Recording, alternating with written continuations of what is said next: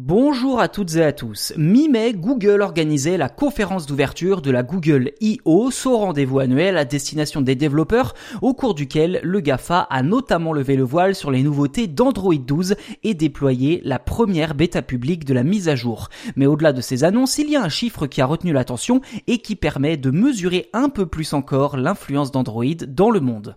3 milliards de terminaux dans le monde embarquent le système d'exploitation. Une excellente performance pour Android, introduit pour la première fois il y a 13 ans. Et oui, parce qu'on s'en souvient, le premier smartphone Android était sorti en octobre 2008. Il s'agissait du HTC Dream. Précision importante, ces 3 milliards ne concernent que les appareils actuellement exploités par des utilisateurs. Sur son compte Twitter officiel, Google répertorie tous les smartphones qui embarquent Android, qu'il s'agisse des pixels, mais aussi des téléphones d'autres fabricants. Et dans ce domaine, Android règne en maître avec 85% de part de marché dans le monde, loin, très loin même, devant iOS d'Apple et ses 13%.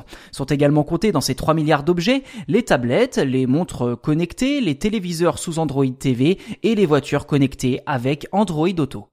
Pour fêter ce palier stratosphérique, Google a engagé d'énormes moyens pour proposer à Android 12 de très bonnes factures, avec notamment une refonte complète de l'interface du système d'exploitation et Material U, la nouvelle technologie, à savoir une interface beaucoup plus personnalisable qui s'adapte facilement au goût de l'utilisateur. On peut aussi noter l'apparition de nouveaux widgets et de nouvelles animations, une disposition différente de certains éléments comme les notifications qui sont désormais visibles en haut à gauche du téléphone.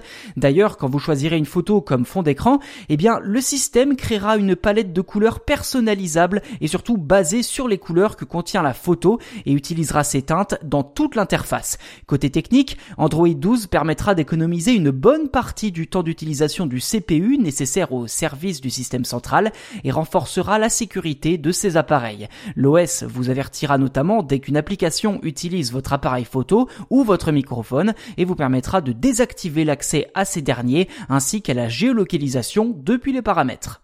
La version bêta publique d'Android 12 est désormais disponible et ce depuis le 18 mai dernier. La version finale est quant à elle attendue cet été entre le mois d'août et le mois de septembre.